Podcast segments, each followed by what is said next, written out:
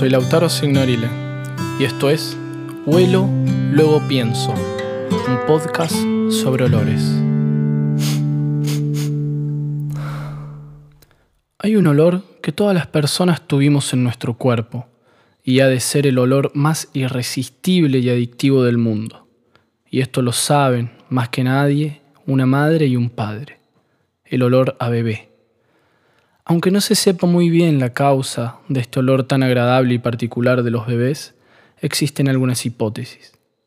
Hay quienes dicen que tiene que ver con que sus glándulas sudoríparas no están tan activas como la de los adultos, y otros sostienen que se debe a la combinación del líquido amniótico persistente en la piel del bebé con la vernis gaseosa, esa mucosidad blanquecina y cerosa que protege el cuerpo de los bebés cuando nacen. El olor del bebé puede permanecer en su piel durante seis semanas. Luego desaparece y no volvemos a olerlo, al menos que tengamos un bebé nuevamente en nuestras narices. Por eso es que hay productos que intentan imitar este olor, pero no creo se compare ni produzca las reacciones químicas que produce el olor del recién nacido en nuestro cerebro. Este maravilloso olor no es solo un olor rico y dulce porque sí sino que cumple una función, y es la de garantizar su supervivencia. Hay estudios que demuestran cómo este olor genera en el cerebro, especialmente en el de las madres, reacciones químicas como la dopamina, provocando la fuerte necesidad de proteger al recién nacido. Según algunos investigadores, el olor a bebé pondría en marcha un mecanismo de recompensa potencial, el cual en el vínculo causaría respuestas maternas emocionales y motivacionales. En otras palabras, este olor funcionaría como un incentivo evolutivo que permite o ayuda a establecer un fuerte vínculo entre los padres, especialmente la madre y el hijo. El vínculo olfativo con los bebés no termina acá, ya que no solo nosotros los olemos, sino que ellos también nos huelen a nosotros. Su sentido del olfato ya se encuentra desarrollado a las 20 semanas de gestación. Los recién nacidos vienen al mundo casi sin poder ver, por lo que es a través del olfato que establecen contacto con el mundo, reconocen a su madre por el olor.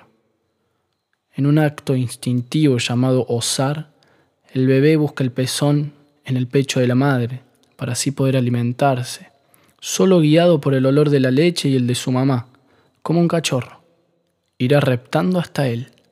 Lo olerá, lo tocará con las manos y luego con la boca, y finalmente será capaz de agarrarse al pecho de forma espontánea, describe el Comité de Lactancia Materna de la Asociación Española de Pediatría. En los primeros días después del nacimiento, el bebé conoce muy bien el olor de su madre. De hecho, según algunas investigaciones, los bebés pueden distinguir la leche de su madre a la de otra mujer solo con olerla. El olor maternal le proporciona tranquilidad y seguridad.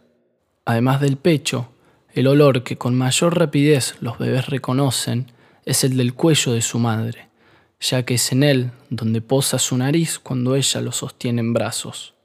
El pequeño aprenderá del mismo modo a reconocer a su padre, hermanos u otras personas que participen de la crianza. Por eso es que se desaconseja el uso de colonias u otras sustancias con aromas demasiado intensos durante este periodo. La intención de este podcast es también un poco compartir mi experiencia personal con los olores. El 25 de noviembre, el mismo día que muere Maradona, nació Francina, mi sobrina. Yo ya estaba escribiendo este capítulo, por lo que se imaginan, lo primero que quería hacer al verla era olerla. La agarré con mis manos y acerqué mi nariz a su cabeza. Inspiré muy hondo, pensando en que nunca más voy a volver a sentir ese olor tan único, tan particular. Ya dos semanas después, su olor sigue siendo único y el mejor del mundo, obvio.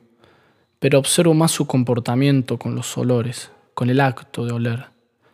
Por ejemplo, cuando la tengo en brazos y al parecer está a punto de dormirse, aparece Tamara la mamá, y sin que ella hable, Francine inmediatamente empieza a moverse y a mover su cabeza para todos lados, buscándola, como una cachorra.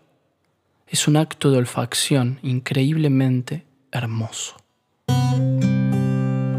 Grabación y edición, Emma Núñez. Gracias por la escucha. Nos solemos en el próximo capítulo.